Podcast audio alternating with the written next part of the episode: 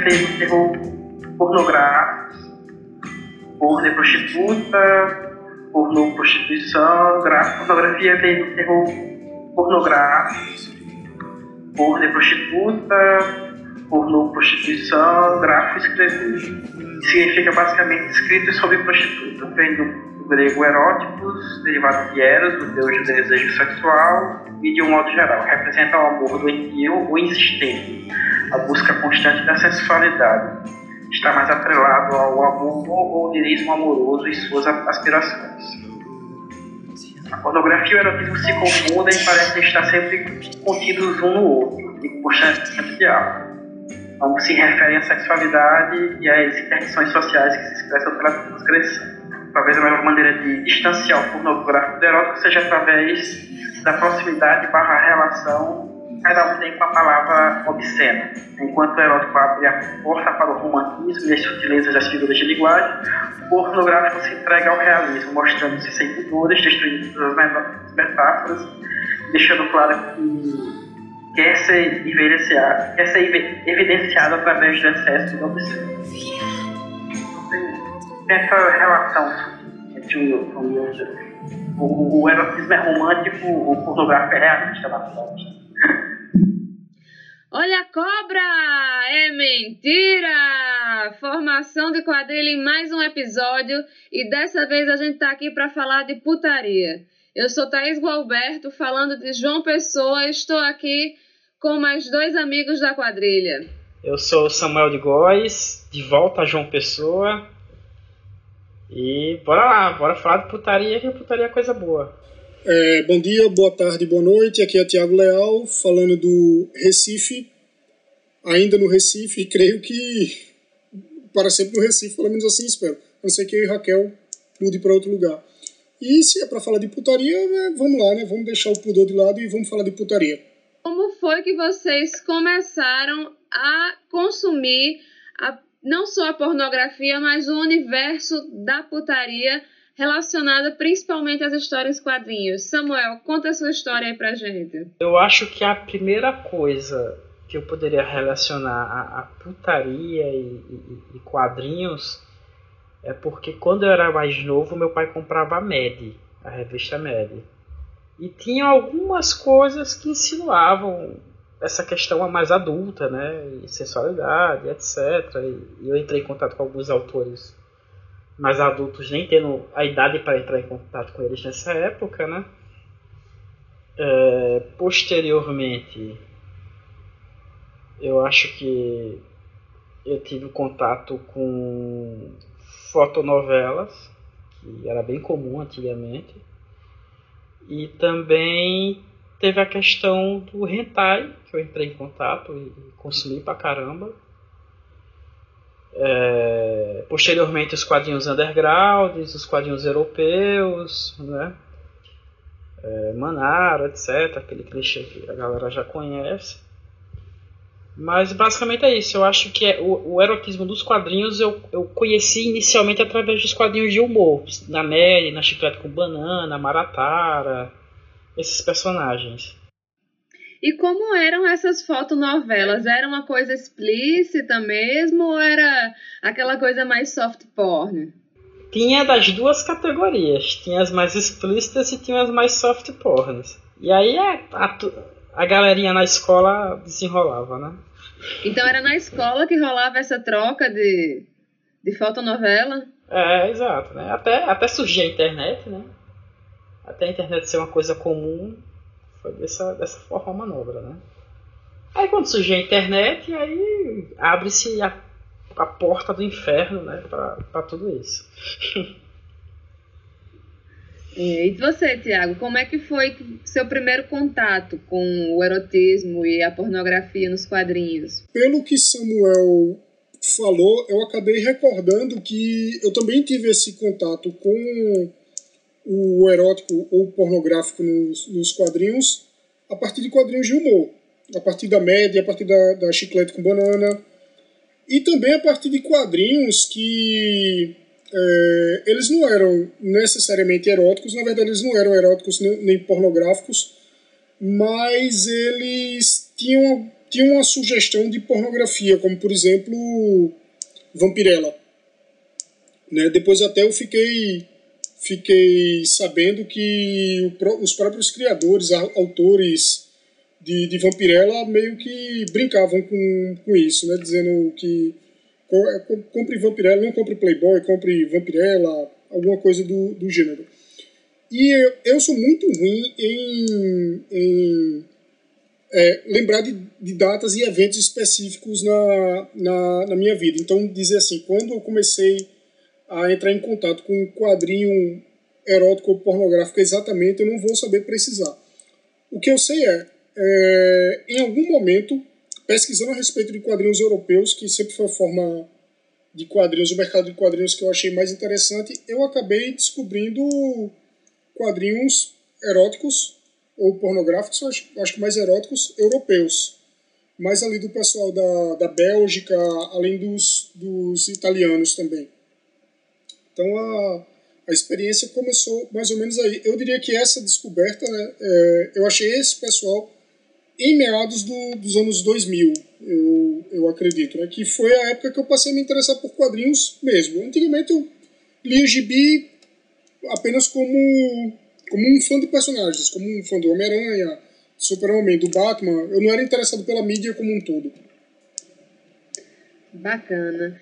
Eu, bom, eu comecei, o meu primeiro contato também foi a partir do humor, mas não foi com necessariamente com médio, chiclete com banana, mas foi com aqueles aquelas revistinhas de piadas que sempre tinha umas piadas sujas, sempre tinha, enfim, a piada da mulher gostosa que o cara fazia alguma coisa, ou enfim, traía a mulher, enfim, tinha essas piadas assim, e sempre tinha, enfim, o, o, o sexo, né, a nudez. Então foi realmente meu primeiro contato. E eu acho que a partir disso, depois disso, foi já o hentai. E foi como, como um acidente, né? Eu não fui atrás. Na verdade, eu acho que a, a, a pornografia na internet, em especial, ela te procura mais do que você procura ela, né? Porque eu tinha meus 14 anos, fã de Evangelho, estava descobrindo o mundo dos animes e dos mangás e visitando uma página de Evangelho, tinha várias abazinhas no menu e a última dessas abas era uma escrita onde estava chamado hentai. E eu, nossa, hentai, o que será isso? E a primeira história, assim, pornográfica que eu, que eu li, assim, é, que foi justamente nos quadrinhos, né? Antes de, de ver vídeo, tudo, é, eu vi os quadrinhos, até porque naquela época a internet para ver vídeo era uma loucura, né? Não tinha como. Você tinha que baixar e tal. Então, é, eu assisti, eu assisti não. Eu li um, um quadrinho com a Rei Ayanami do, do Evangelion hum. sendo um, estuprada, sei lá, por uns cinco homens. E eu demorei muito tempo até me, me, me tocar que a maioria desses quadrinhos, desses, desses hentai, as mulheres estão sendo estupradas e, enfim, mutiladas e assassinadas.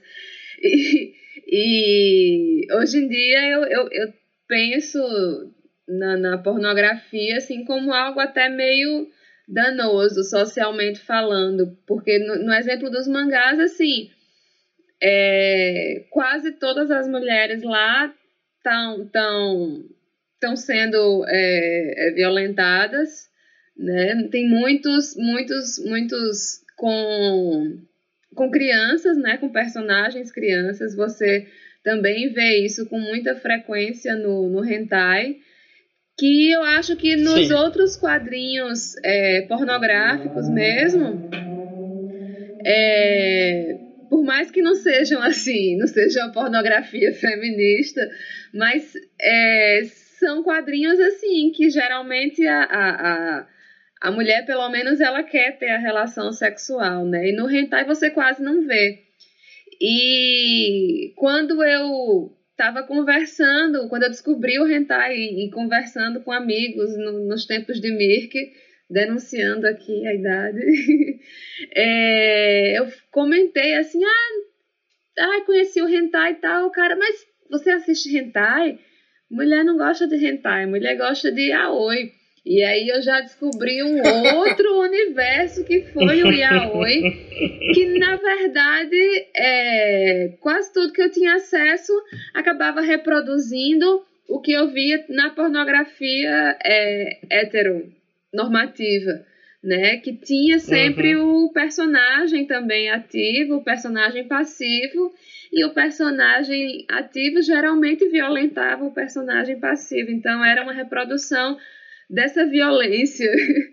E, mas, enfim, Sim. isso é coisa dos meus 30 anos, né? Eu, até os 20 e pouco anos de idade, eu não, não, não via a pornografia como um todo com esse olhar pejorativo. E eu acho que isso se estende muito para as HQs de, assim, de, de, de, pornografia.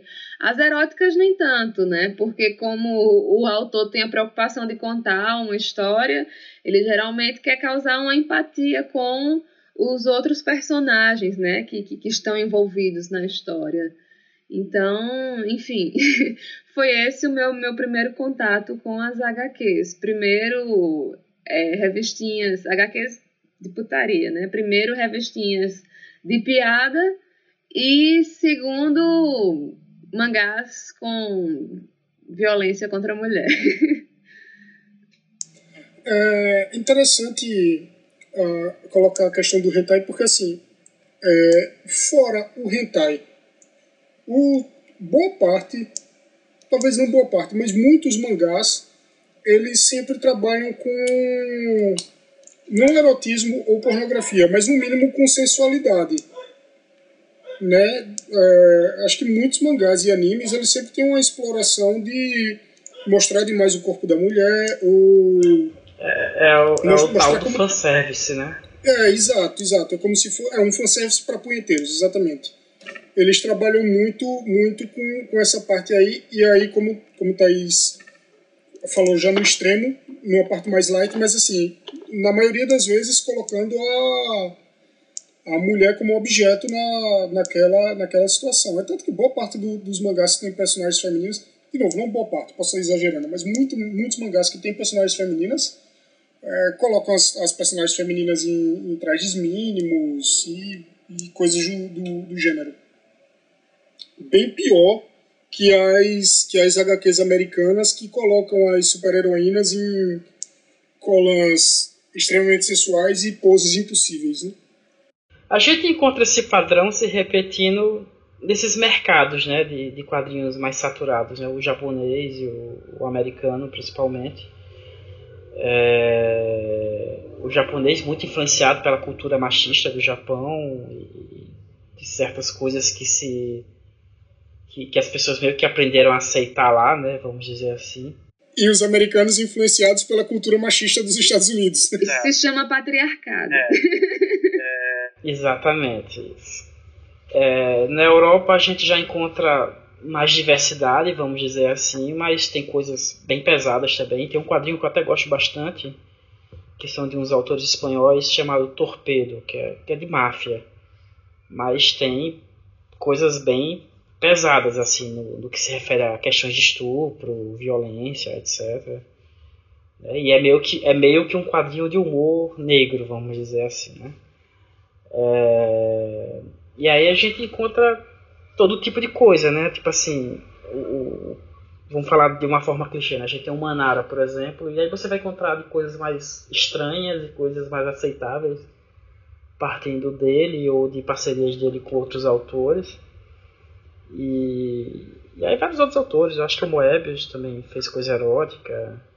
Assim, a coisa é mais comum na Itália, né? Os autores italianos que, que pelo que eu percebi, ficaram mais famosos pela questão dos quadrinhos eróticos lá na Europa, né? Será que é a influência da Valentina? É, assim, a Valentina é uma das grandes personagens dessa pegada, né? Mas assim... Eu não sei se ela é necessariamente é... a pioneira, não. Mas aí é mais por falta de conhecimento meu mesmo.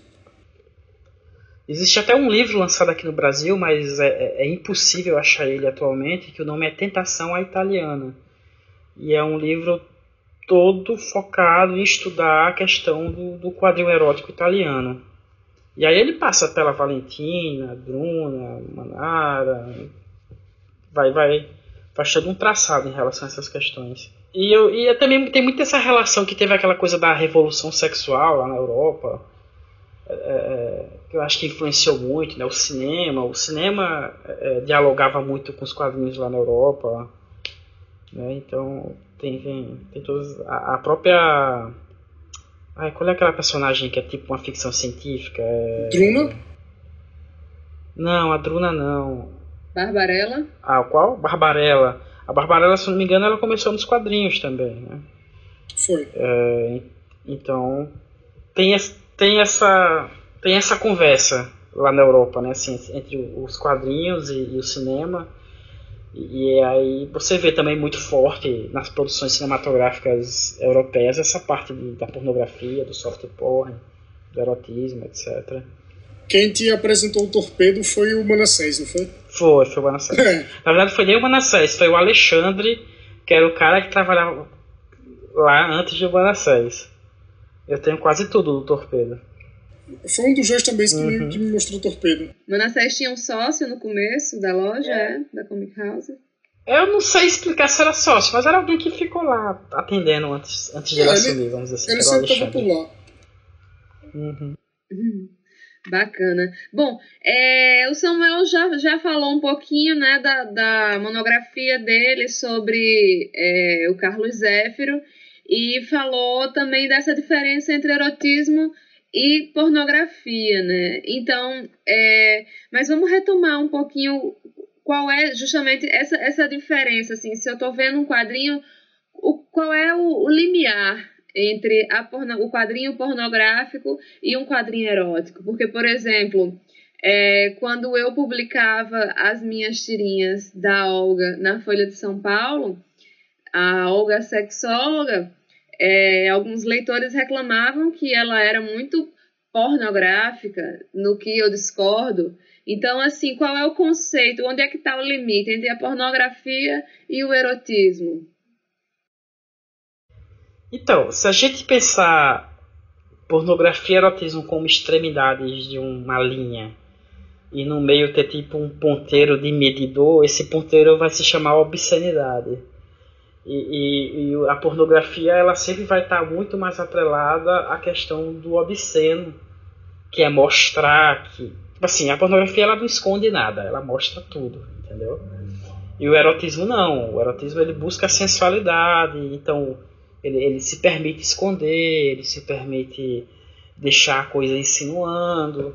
Então, não vai ser necessariamente explícito. Né? Se tiver uma cena de sexo, não vai ser uma coisa explícita arreganhada, vamos dizer assim, né? Enquanto a pornografia não, o objetivo é mostrar e é mostrar tudo que pode ser possível ser mostrado, né?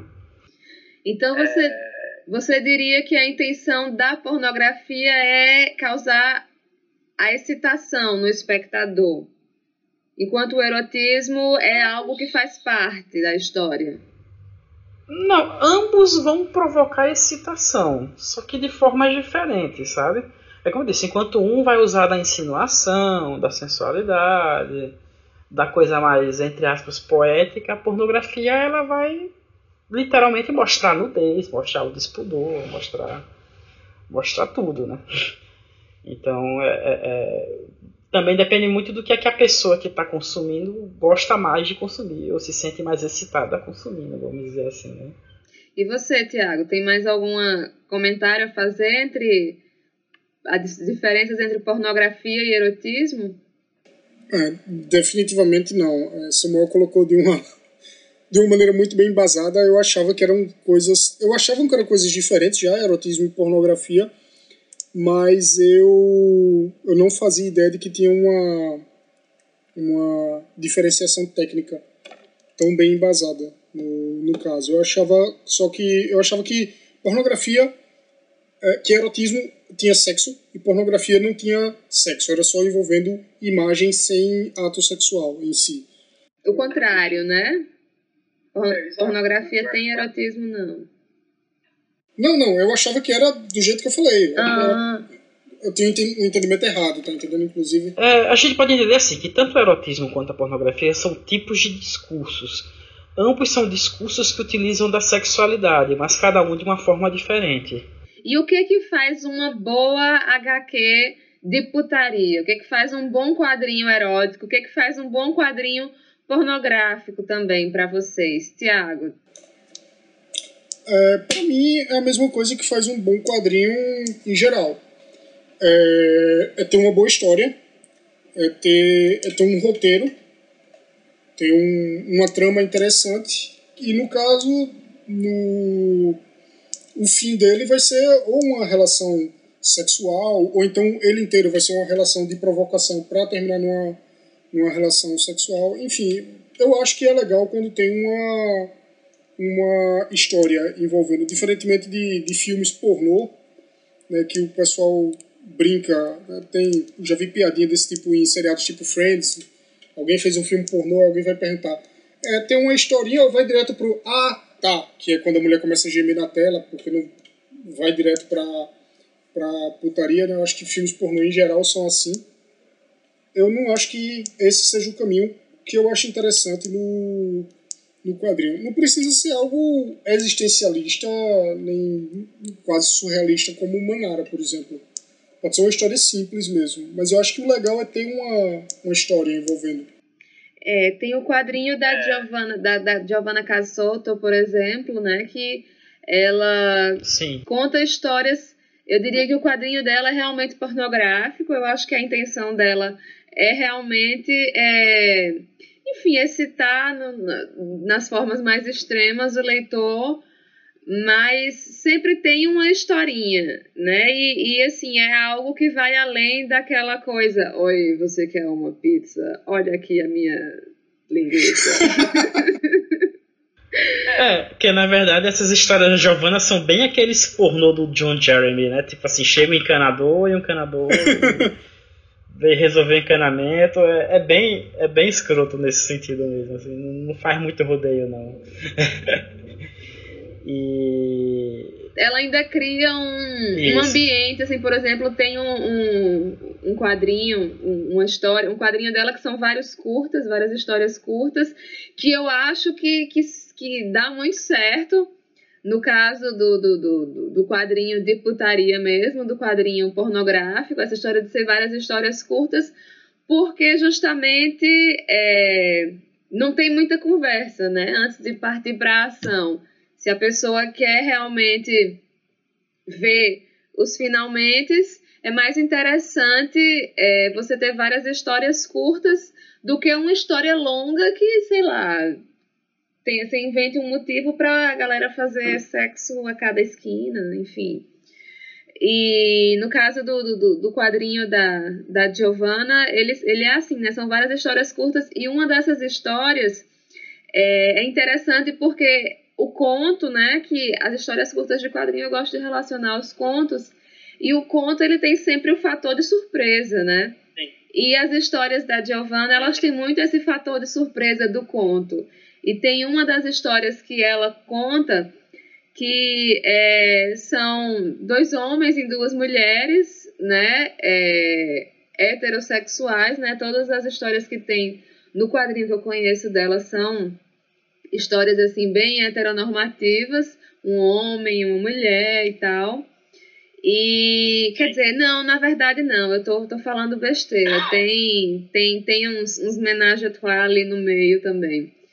É, e, e nessa história tem tipo, ah, tem uma pessoa tendo relação, tem duas pessoas tendo relação aqui, e aí tem uma terceira pessoa que começa a olhar pelo buraco da fechadura, e aí chega um outro cara, e aí ficam as duas pessoas fazendo sexo e tal, e no final da história você descobre que na verdade é, tipo, eles tinham, os, os casais estavam trocados, sabe? E, e essa, essa coisa assim da, da, da história do, do conto que eu acho que encaixa muito legal nesse, nesse tipo de, de história assim, pornográfica propriamente dita, né? No caso da história erótica, eu acho que é, já é mais interessante o, ter realmente esse desenvolvimento mais longo da história, da trama. Eu, fazer, eu vou fazer uma analogia que me fizeram uma vez e eu acho ela interessante. É, é, existem três tipos de filme, três tipos de categorias de filme que são muito parecidas. Que é os filmes pornográficos, os musicais e os filmes de artes marciais. Porque são filmes que giram em torno das performances que são executadas ao longo deles, né?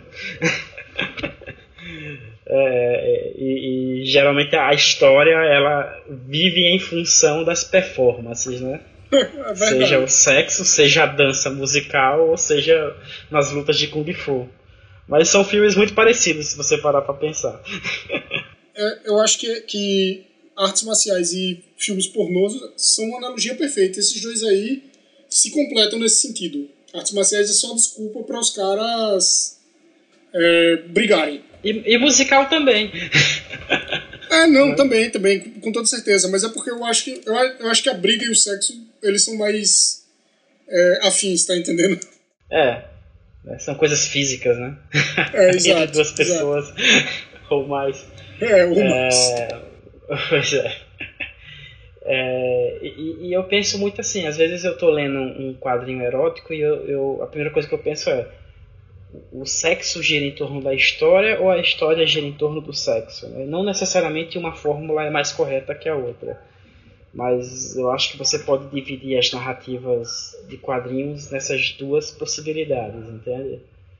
Tipo, é, eu já li alguns quadrinhos eróticos em que o sexo era apenas uma coisa corriqueira, cotidiana que acontecia no meio da história e, e o autor decidia mostrar aquilo de forma explícita. Entende? Porque na vida real as pessoas transam, ponto. Uhum. Né? É, a gente também encontra muito a questão sexual enquanto metáfora. Eu não lembro de nada da história da Druna eu sei que é uma puta ficção científica, mas eu, eu só lembro da Druna. Eu não sei se tu lembra de alguma coisa, Thiago. Mas eu, a heavy metal tinha muito essa parada de misturar ficção científica com pornografia e, e, era bem louco também. Tinha, e bem lembrado, eu, a heavy metal também é uma das primeiras coisas que eu li que tinha pornografia no meio, porque eu li as heavy metals desde o, desde o começo de, de lançamento. E eu não lembro nada de Druna, mas uma vez num fórum eu tava comentando que Druna era só putaria, era só desculpa pra mostrar uma mulher com a bunda grande nua, e alguém me disse, você tá falando merda, é, Druna tem muita história envolvida. Eu pensei, pô, eu respondi pro cara, pô, legal você ter dito isso, eu vou, vou procurar ver de novo, mas até agora não, não tenho como dar um veredito quanto a isso. Você não leu ou não mudou de ideia? Não, eu não li. Ah, tá. Eu não li de novo para saber, para ter certeza. É, é, que, por exemplo, das histórias do Manara que, que eu lembro muito assim, que eu acho bacana, é, por exemplo, os Borgias. Que, que é um quadrinho histórico, entre aspas, que fala sobre a, a história dos Borgias e, e, tem muito sexo envolvido, né? até porque puxaram o Manara para desenhar. Eu não lembro agora quem escreveu, eu acho que é o autor do Corto Maltese, que fez a história do Borges. É... Mas aí estava inserido o sexo lá, mas era uma parte do contexto daquela trama, né? E aí você tem outro exemplo mais bizarro do, do Manara, que é, por exemplo, o clique, né? Que é da mulher que bota um chip na cabeça dela e toda vez que o cara aperta o botão de um controle remoto, ela começa a, a ficar com um desejo sexual incontrolável, por exemplo. Né? O que resulta em situações super bizarras ao longo do quadrinho. Tem a, o Guido Crepax com a, com a Valentina, que, que é um quadrinho erótico, mas tem uma pegada super surrealista e experimental. Então implica várias outras questões. O Guido Crepax eu acho muito interessante a, a, a diagramação que ele faz, o, a forma como ele trata a página.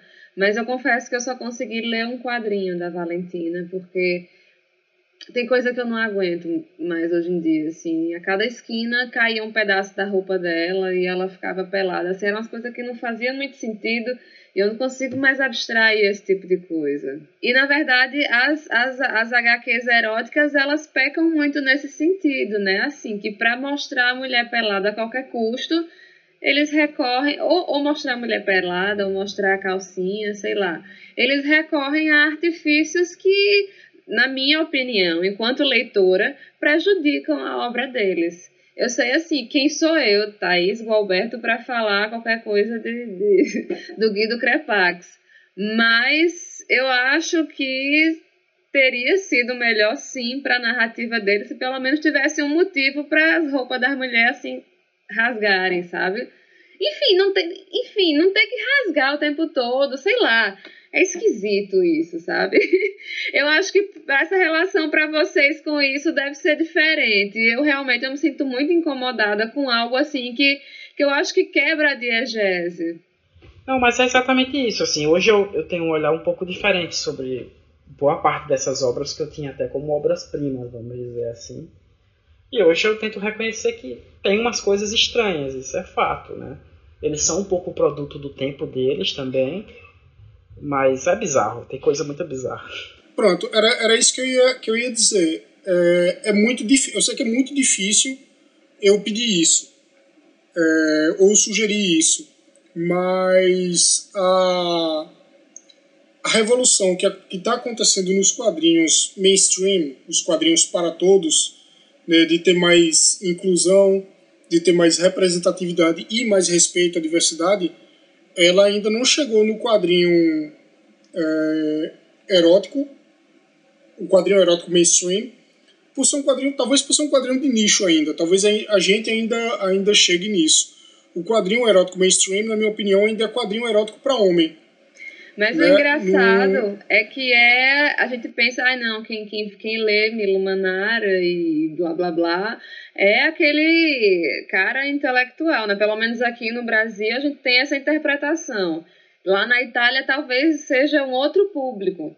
Mas aqui é aquele cara intelectual, letrado, é, muitas vezes de esquerda, que assim, não, não, não enxerga assim, por exemplo, que por exemplo, todas as, as personagens que o Milo Manara desenha são como uma boneca feita da mesma forma. Que ele muda assim o cabelinho, às vezes, às vezes bota umas sardinhas, muda a cor da pele e pronto. Mas as mesmas caras, as mesmas bocas, são sempre as mesmas. Na minha humilde opinião, isso é desculpa para curtir putaria sem parecer alguém interessado em putaria, para parecer alguém intelectualmente é, avançado até nessa, nessa questão da putaria. Se a pessoa estiver usando isso como desculpa. Porque para mim é, é putaria é muito, do mesmo jeito. É muito aquela coisa de querer botar um status de arte num objeto para torná-lo irretocável, né? Isso, coisa que eu não acho legal fazer nem hoje, hoje eu, geral. Pois é, hoje eu não tenho mais essa visão assim. Eu, eu, eu até acho que eu já tive essa visão de fato, de ah, não, Manara, Manara é assim, etc. Mas acho que hoje a gente tem que saber ter um olhar crítico sobre certas coisas. É... Até para aprender a não idolatrar nem deusar as pessoas, porque eu acho que a gente não deve fazer isso com ninguém. Assim, por mais que a gente goste do trabalho de algum artista, uhum. a gente tem que entender que o cara é humano e o cara tá sujeito a falar merda e fazer merda que nem a gente, né? Não tenha ídolos. Mas, mas eu acho que ainda ainda está em falta. Talvez em algum momento chegue. Eu digo que ainda está em falta porque tem muita produção amadora pela internet que talvez supra isso aí. Mas eu acho que ainda está em falta o quadrinho erótico voltado à mulher heterossexual, digamos assim.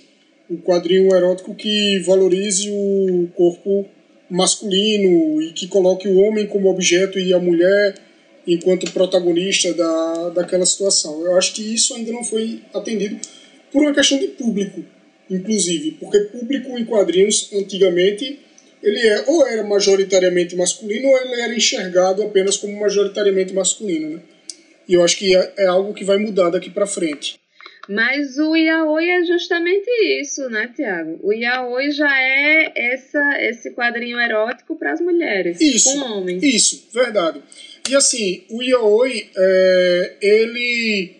O yaoi é a parte hentai, mas mesmo na parte mainstream, digamos assim, na parte não censurada, isso era um pouco atendido, né? O mangá, os mangás do, do, do pessoal do Clamp, das mulheres do Clamp, ele sempre tem uma relação yaoi implícita entre, entre alguns personagens. Eles, elas sempre desenham homens muito bonitos e sempre colocam vários mangás do, do Clamp tem, tem, essa, tem essa implicação. O, o Go Hold Drug tem, entre, entre outros. Não, não, conheço tanto, tanto, não conheço tanto o Clamp para falar. No, no Heart lá tem um. É. Mas o, o mercado oriental ele ainda é uma coisa meio, meio à parte, né? Apesar de a gente consumir muito mangá aqui, mercado oriental ainda, ainda é bem à parte. Eu acho até, Thaís, sem exagero, sem puxar o teu saco, que a Olga ela é um pouco.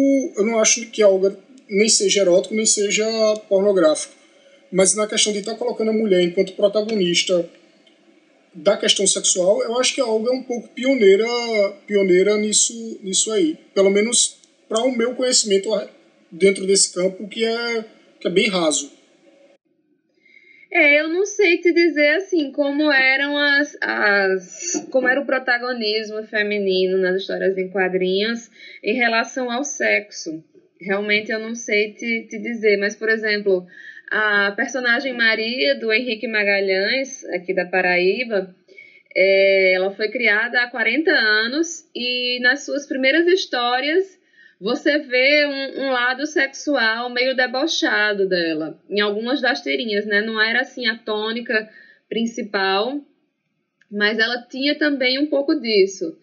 É, eu não, não, bom, não vou dizer que, que eu fui pioneira, mas é, a gente tem quadrinistas que, que fizeram quadrinhos, né, que começaram mais ou menos na mesma época que eu e até depois né? A, a, na verdade, antes, é, bem no começo, por exemplo, a gente tem a Pagu, que ela fez algumas tirinhas que tinham, assim, que não eram tirinhas, assim, pornográficas, não diria nem que eróticas, mas que tratam do assunto da sexualidade, né? A, a Cirlane, que começou a fazer quadrinhos antes de mim até, a Chiquinha também, elas também falam, falam do, do, do universo sexual, com o protagonismo feminino, Sim. né? Começaram a falar até antes de mim também. É, enfim, falou antes de mim como se fosse um, marco, mas porque, na verdade, porque você, você comentou isso, né? Porque eu comecei a fazer a Olga em 2009, então não faz tanto tempo assim, não tem nem 10 anos.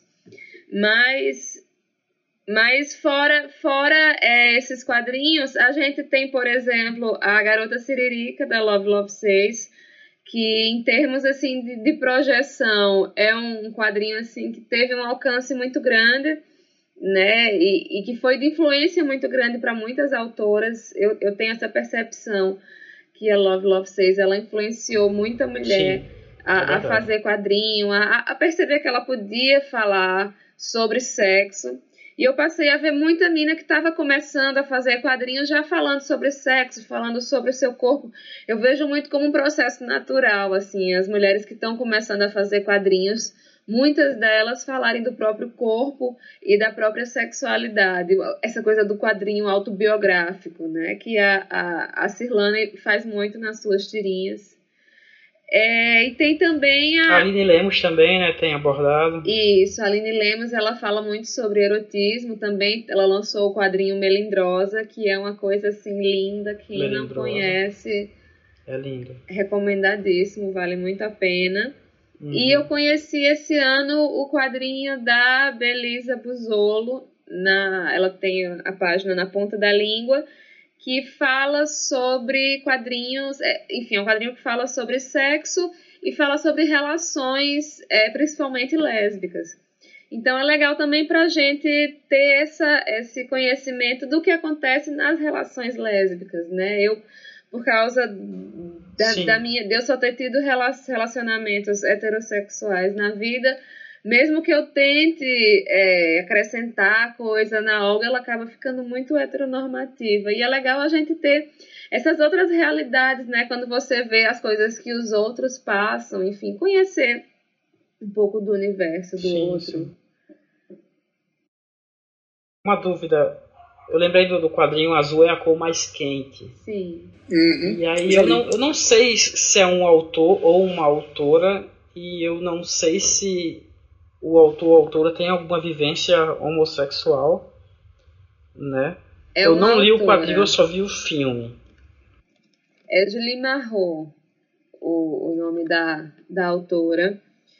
E eu acho que ela, eu não, eu não sei te dizer com certeza, eu posso falar besteira, mas eu acho que ela é, uhum. é lésbica ou bissexual, sim. Eu acho que é algo. Entendi. Enfim, do. Da vivência dela.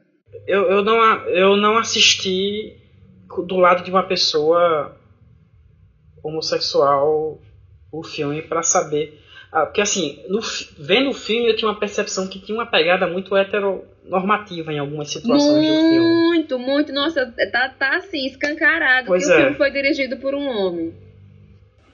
Eu nem sabia, é errado. Pois é, e eu não vi o quadrinho, eu não sei.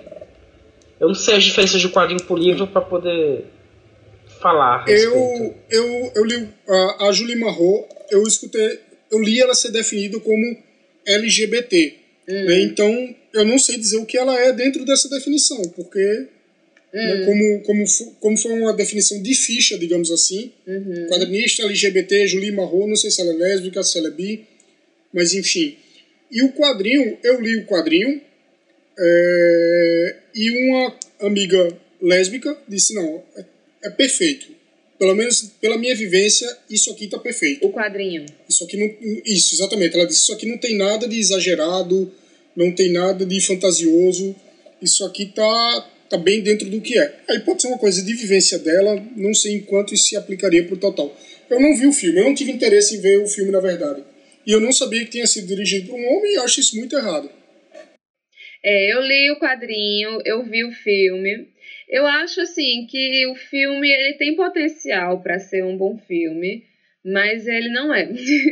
eu acho que ele tem muita coisa bonita e tal, mas é tipo, por exemplo, tem uma cena de sexo entre as duas personagens que é assim longuíssima.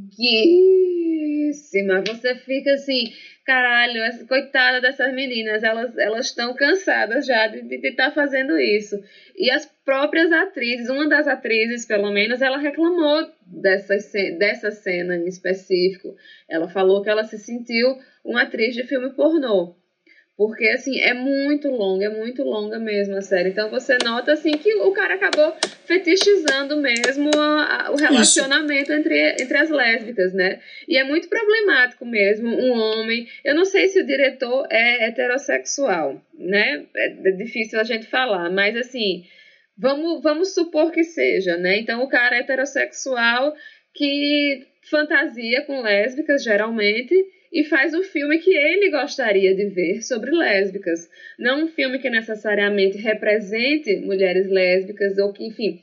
Eu não conheço nenhuma mulher lésbica que tenha dito gostei muito desse filme. Todas, assim, falaram que, que não gostaram e que, na verdade, é um grande problema essa questão da representação da mulher lésbica no cinema porque é, não, não existe uma representação fiel assim. Elas dizem que assistem qualquer porcaria só para assistir algum filme com lésbica, porque a maioria dos filmes, pelo que me disseram, são muito ruins.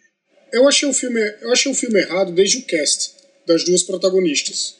Porque botaram duas garotinhas bonitas. Eu sei que é um pouco preconceituoso dizer isso, mas eu estou dizendo isso porque isso já atende ao fetiche né, botaram duas, duas atrizes que atenderiam ao fetiche. Eu acho que deveriam ter procurado pessoas mais reais, como as duas garotas dos quadrinhos são, do, do gibi são.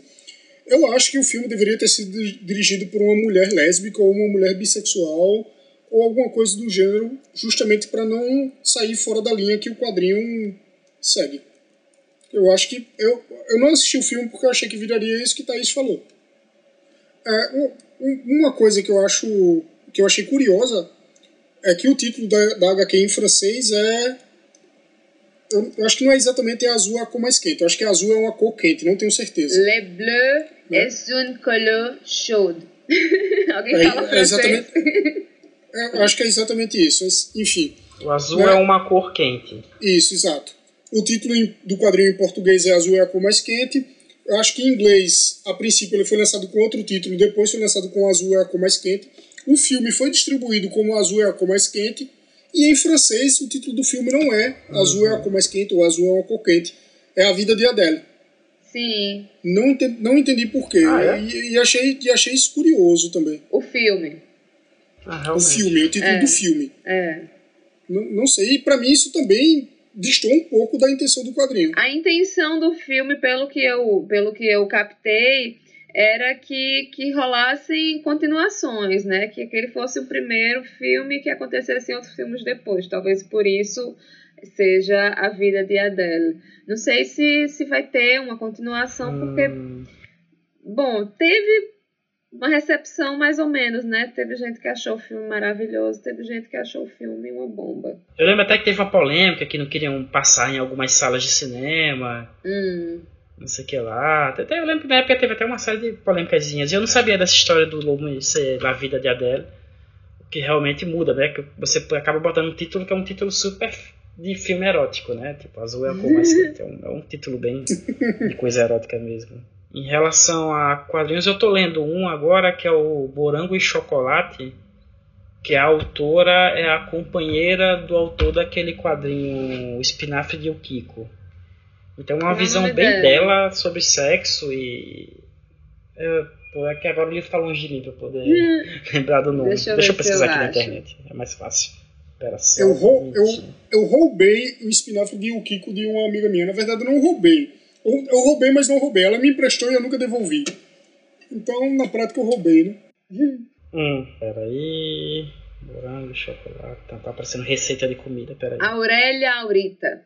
É, eu também só ficou aparecendo receita de comida aqui. Mas eu achei. Aurélia Aurita é o nome da autora. Pronto. Ela, ela é franco-japonesa e eu tô achando muito interessante, assim. Tô até achando melhor do que do, do cara. Que deixa eu pesquisar o nome também dele, né? Espinafre de Yukiko. Eu sou péssimo com nomes, não vou mentir. Frederic, Frederic Boilet. É, eu gosto do Frederic Boilet, é, apesar de eu achar a artimanha das fotografias meio sacaninha, assim. Uhum. A gente não sabe até onde ele está desenhando e até onde ele só está cobrindo em cima, né? Mas tem um outro livro dele que é o Garotas de Tóquio, que ele é bem experimental, assim, e é muito bom. É muito bom mesmo, assim, em termos de texto mesmo e de narrativa, ele é bem inteligente. E, e o Morango Chocolate ele é bacana porque ele é uma parada bem, bem despretensiosa, bem íntima, sabe? Com bastante senso de humor mesmo, sabe? É, é bem bacana. O que faz uma boa HQ de putaria pra você, Samuel? Cara, eu acho que o que é que faz uma boa história, né? É, é, é como eu estava falando anteriormente. é- eu não vou julgar se a história quer girar em torno do sexo ou se o sexo vai girar em torno da história. Isso vai ser uma decisão do autor, né? Mas não tem que parecer apenas que foi feito só para ter sexo, só para ter nudez. Tipo assim, sabe fazer livro de adaptação literária pra, só para entrar pro MEC, sabe? Só por fazer para botar putaria no meio. Aí realmente é uma história ruim, a meu ver. Eu acho que uma boa história erótica ou pornográfica, ela, ela tem que englobar o erotismo e a pornografia, mas tem que ser uma boa história. E aí, quando, enquanto, quando eu falo boa história, é com uma boa narrativa, com um roteiro bacana, com personagens interessantes. Tipo, você não tem que se importar minimamente com, os personagens que estão lá fazendo alguma coisa para que a história seja boa, né? Você só tem que se convencer pela história. É, um pouco isso.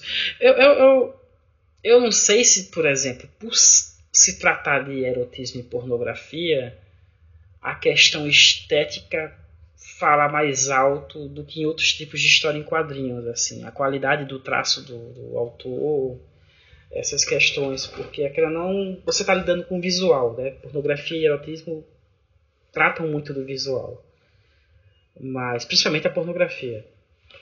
Mas, por exemplo, esse morango e chocolate são desenhos super simples, super rápidos e funciona muito bem.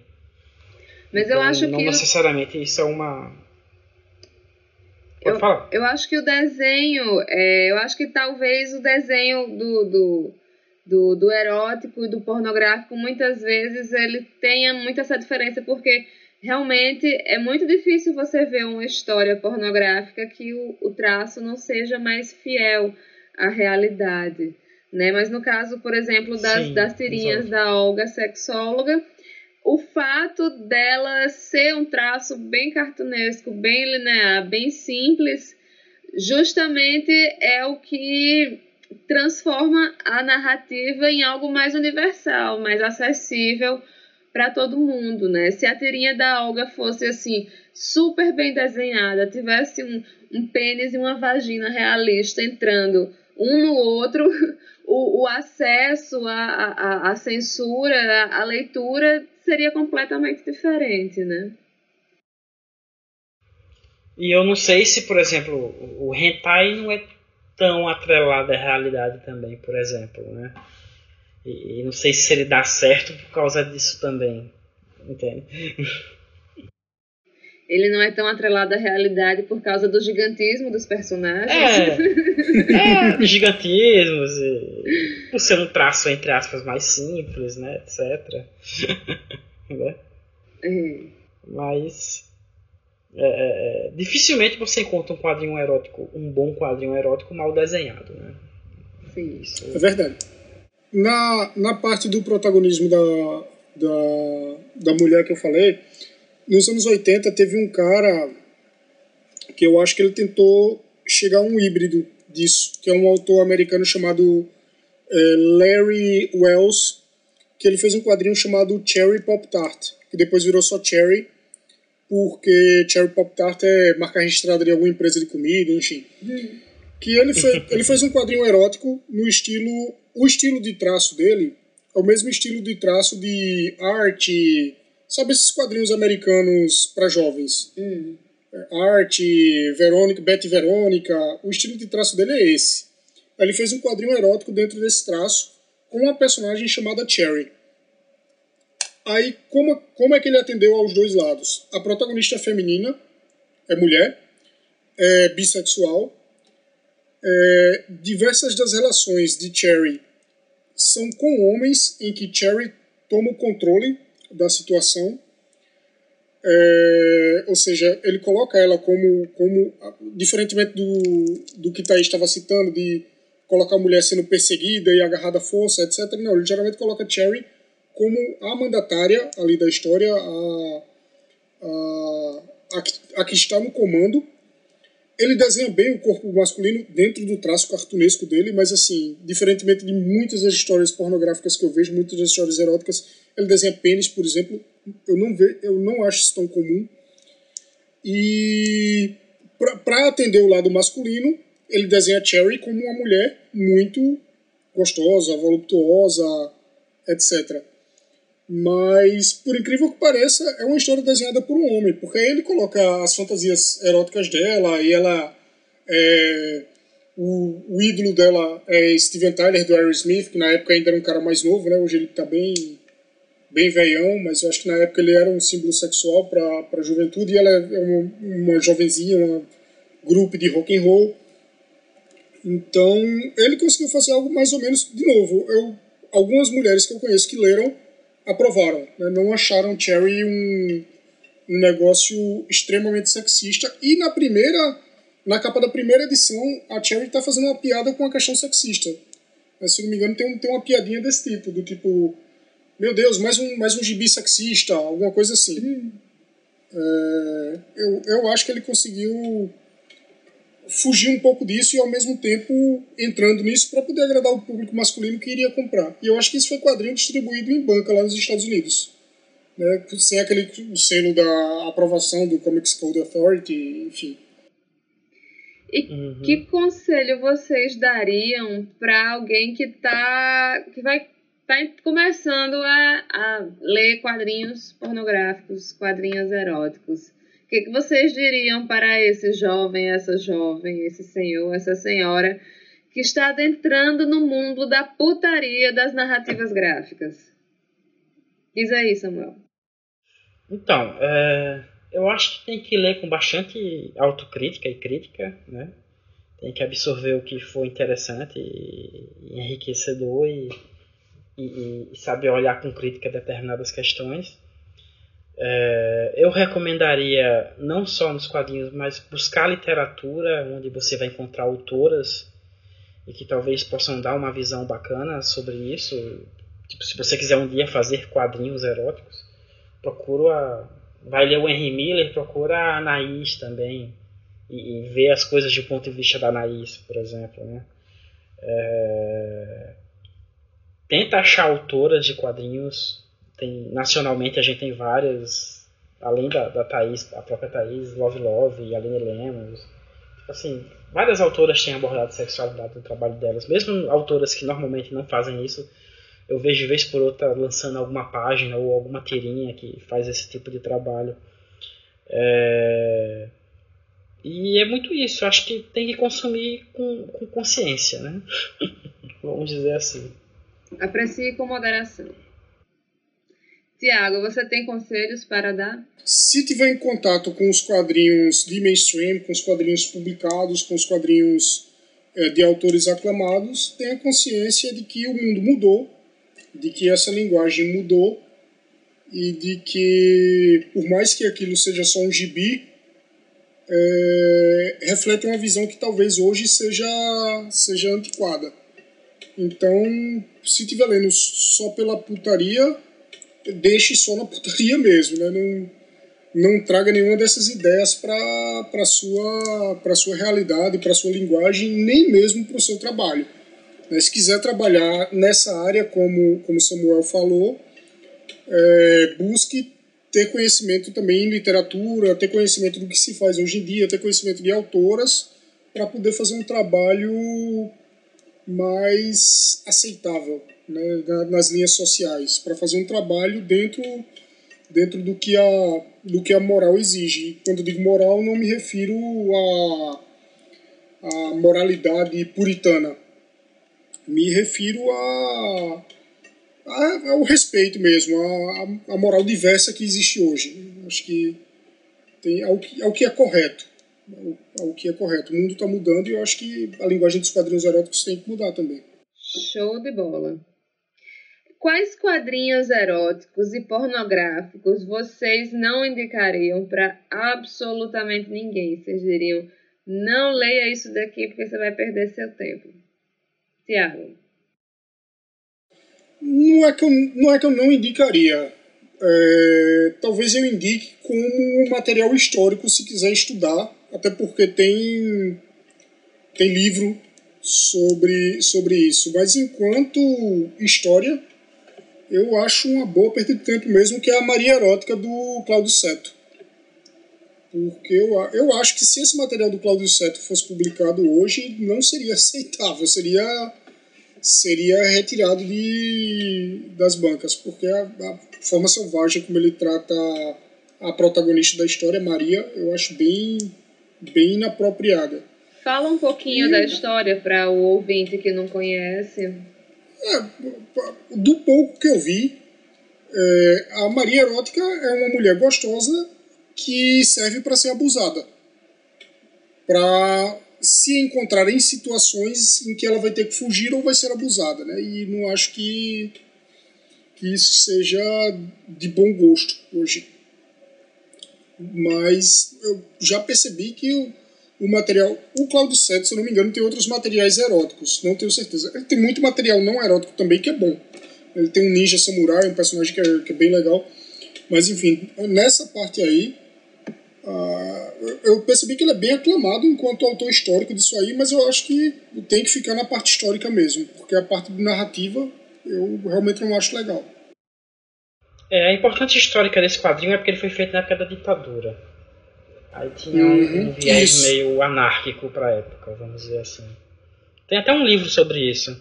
É, exato. Era uma espécie de contravenção, quase, né? você fazer esse tipo de material naquela época. Mas às vezes eu acho, eu tenho a impressão de que a ditadura foi mais uma desculpa para pro pessoal, assim, tipo, vou peitar é. a ditadura uma desculpa para fazer isso, porque, por exemplo, é, nós temos autores aqui na, na, no nosso estado que eles têm uma personagem que ele colocou seminua para peitar a ditadura, e a personagem até hoje está seminua, acabou a ditadura, ele está peitando quem agora? Ô, ô Thaís, se, se não tivesse o regime militar, eles iam arrumar outra coisa para peitar, né? Exatamente.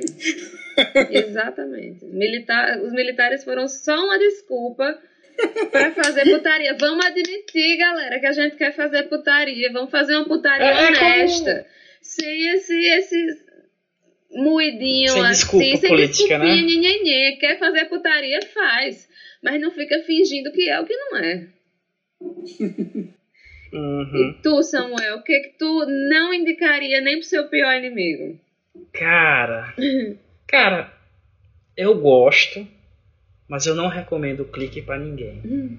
do Manara. Eu acho que, que tem muita coisa errada ali, muita coisa errada, muita coisa errada mesmo. É... Inclusive, eu acho até que o clique que eu tenho já tá com cortes, porque o original tem umas coisas bem mais tensas de pedofilia, etc. É... Muita coisa do Manara, assim. Muita coisa do Manara eu, eu, eu diria para não, não consumir. Uhum. É...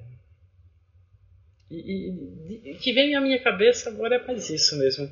De autores nacionais conhecidos, eu acho que não tem nenhum que eu, que eu restringiria a pessoa entrar em contato?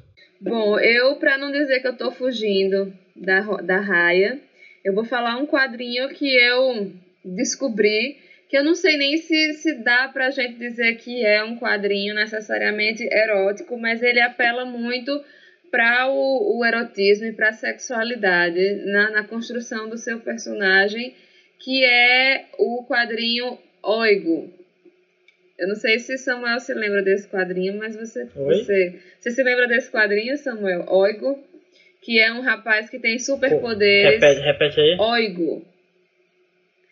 Que é um, ah, sim, é um rapaz sim, que tem superpoderes e ele ativa esses poderes toda vez que ele chupa as tetas grandes de uma mulher. Então, assim, eu só vou dizer isso sobre esse quadrinho. Quando a gente estava no FIC em 2013, o autor veio na nossa mesa pedindo para perguntando se a gente tinha interesse em trocar. Tava eu, Samuel e o Lauro, que era do coletivo WC, do grupo que a gente fazia parte antigamente. Enfim, o rapaz trocou quadrinhos com, com Samuel e com o Lauro, porque a gente ficou lá na mesa uma hora e ele foi praticamente a única pessoa que veio até nós.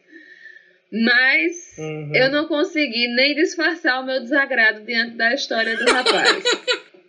é tem, a, tem, até foto da Thaís com cara de cu desse, dessa, desse Tá momento. no Facebook, é só olhar o meu perfil. Mas enfim, é, é, realmente assim, eu não, não indico, principalmente assim, para uhum. quem não gosta de, de história machista não indico de jeito nenhum a leitura. Mas para dizer que a gente só não faz falar mal do povo, Samuel, qual foi a, a, história em quadrinhos erótica ou pornográfica que você mais gostou? Que, histórias em, história em quadrinhos que tenha sexo, que você mais gostou, que você gostaria de indicar para os nossos ouvintes? Pode indicar mais de uma, se quiser. Uh, tem do mesmo pessoal que fez o Torpedo, tem um chamado Clara da Noite. E, e é sobre uma prostituta e é sobre a, a vivência dessa prostituta. É erótico, mas é muito. É quase infantil o quadrinho, assim. Por mais que ele seja um quadrinho erótico, ele tem uma pegada muito leve. E eu gosto muito dele por causa disso. Tem objetificação, claro, mas a protagonista é a própria Clara e, e as coisas acontecem nos termos dela, vamos dizer assim. E, e, e, é uma personagem muito carismática, muito doce, assim. Eu, eu, eu, tenho um carinho muito grande por esse, por esse quadrinho Clara da Noite. E eu gosto muito dos Garotas de Tóquio, do, do, do Frederico Bollet, porque é muito experimental, e eles experimentam umas coisas bem diferentes, eu, eu gosto bastante. Mais alguma? De diferente, diferente, eu, eu vou citar só essas mesmo, assim. Tá. O resto todo mundo já conhece, eu, eu prefiro não, não, comentar. Ok. Você, Tiago, o que, que você indicaria aí pra pessoa ir dormir com um sorrisinho no rosto hoje? É, tem um que foi lançado por aqui, que eu não tenho certeza do título em português, mas o título original, que é em inglês, é Omaha The Cat Dancer.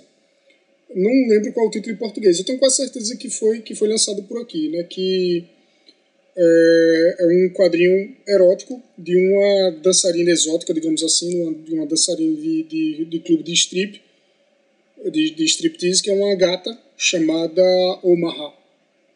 O nome de guerra dela que é Omaha, não não não lembro com, com certeza. Mas esse material foi, foi lançado aqui eu acho que seria um material bom para quem se interessa por quadrinho erótico pesquisar.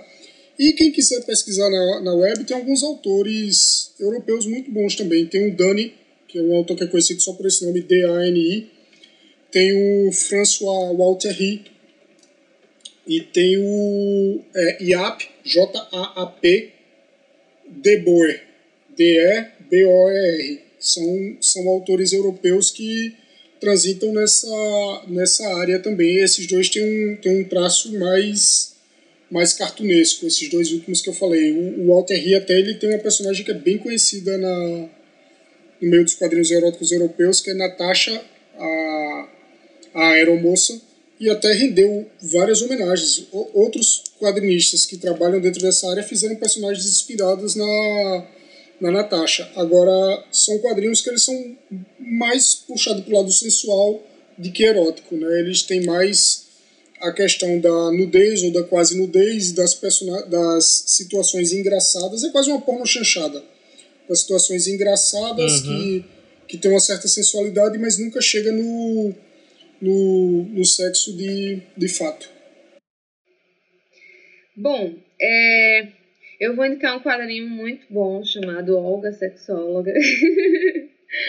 Não, mas sem, sem brincadeira. É, vou falar realmente do meu trabalho, porque eu não falei dele ainda, né? E é, o podcast é quadrinho de putaria.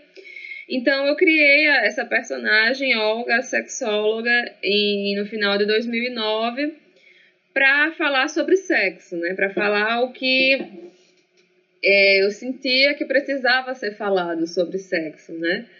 E, enfim, é, eu publiquei o, o, livro, né, de forma independente. Quem quiser comprar ainda tem, é só vir aqui falar com a gente tal. Tem na Amazon também. Então, se quiser, pode comprar diretamente lá. E também publico toda quinta-feira pelo menos toda quinta-feira que dá para publicar, eu publico uma tirinha nova na internet. Então é só procurar no, na página da quadrilha, no, na minha página também, Kisuke, que estão lá. E eu falo muito sobre, enfim, as relações entre pessoas, né, as, as noias, as necessidades de, de, de você defender os seus direitos. Uh, de você se proteger, enfim, de você amar a sua própria forma. Amar não, né? Porque chamar sexo de, de, de amor é, é, é um eufemismo muito feio, né? De você transar do jeito que quiser.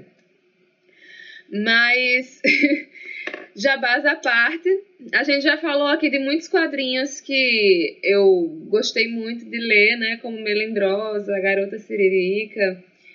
É, então, eu, eu queria falar de um quadrinho de um conterrâneo nosso, que ele na verdade falar desse nosso conterrâneo, que ele trabalha muito o erotismo nos seus quadrinhos e a gente não tinha mencionado o trabalho dele, que é o Chico, né?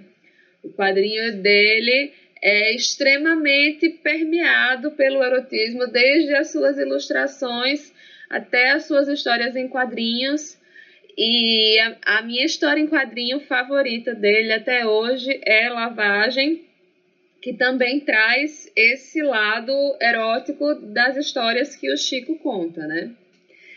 E para quem quiser algo mais é, explícito mesmo, né? Ler uns quadrinhos mais é, realistas, eu indico o quadrinho da Giovanna Casotto, que eu acho que nesse, nesse, nesse nicho assim do, do quadrinho pornográfico, realista, eu acho que ela é a melhor na minha opinião, apesar de em alguns momentos assim o meu raio problematizador ficar ligado quando eu tô lendo o livro dela que eu tenho, sabe, algumas coisas assim, eu fico, ai, isso é errado. Mas de um modo geral é muito bom e é muito interessante para mim, enquanto mulher ter esse olhar mais feminino que não necessariamente é essa coisa que o Tiago mencionou, assim, de mostrar o corpo masculino realmente para o prazer feminino, mas que pelo menos mostra os dois assim como iguais, mostra os dois sentindo prazer, uma coisa mais saudável mesmo. Uhum. Bom, estamos aqui no, na reta final do nosso podcast, né? A conversa foi Uhum. Muito agradável. Foi um prazer, uhum. com o perdão do trocadilho. e, enfim, Foi queria... bom aprofundar o assunto. o que, que vocês gostariam de acrescentar e o que, que vocês acham que a gente deixou de falar no, nesse podcast, que é importante falar sobre histórias em quadrinhos, erotismo, pornografia, sobre putaria nas HQs. Cara, é como você falou, o Chico, a obra toda dele é permeada dessa questão, e ele é um cara muito influenciado por esses autores europeus, isso é bem nítido no trabalho dele, né? É, reforçar o trabalho da Lily Lemos e da Love Love. A Garota Siririca, para mim, é uma personagem divertidíssima. Até hoje eu choro que eu não consigo nunca comprar o livro dela, sempre esgota quando eu vou atrás. É... Aliás, A Garota Siririca é um livro que eu não entendo como nenhuma editora publicou até hoje. Eu não sei se a autora prefere publicar de forma independente, é. mas tem muito apelo e tem muita procura, não é à toa que já está esgotado, né? Mas talvez seja, talvez, talvez seja pudor das editoras também. Será? De, tem tanta de, editora de, que publica Manara. Não, mas, mas, mas a questão é botar o título Garota Siririca na capa, tá entendendo? Uhum. Talvez isso seja pudor das editoras, não, não tenho certeza. Não é porque ela fez pelo Catarse, foi? Foi, foi pelo não Catarse. Lembro. Eu entendo. Pelo Catarse, né? Eu entendo que a sexualidade feminina às vezes é meio desconcertante. E a garota Siririca ela é muito crua, ela é muito ousada, né? Ela é. É, tem umas coisas assim que são até chocantes no bom sentido, eu diria, porque é muito. As, as, as, histórias mais chocantes que, que a Love Love 6 conta são também as mais engraçadas. Não, mas eu tô me é, referindo, eu tô me referindo apenas ao título. Tá Sim. Uhum. Troca, trocando em miúdos, um quadrinho masculino, se fosse Garoto Punheta, eu não acho que editora nenhuma uhum. compraria isso se resolveria com a editora chegando para ela e dizendo: Olha, é, a gente quer publicar o seu quadrinho, mas se importa em trocar o título. Hum. Que aí não sei se já, fiz, se já houve essa Acho proposta não ou não, etc. Aí se houve, não sei se ela quis ou não quis. Eu estou dizendo que eu não sei se as editoras teriam a ousadia de, de publicar um quadrinho com, com esse título. Porque eu acho que correria risco das lojas não quererem comprar e botar nas prateleiras, etc. A gente ainda está quebrando essa parte da, da moral retrógrada. É, não saberia dizer é, que é uma parada que sai pra caramba, sai. Se alguma editora alguma hora vai assumir, ou se é uma opção da própria Love Love ter o controle disso, né?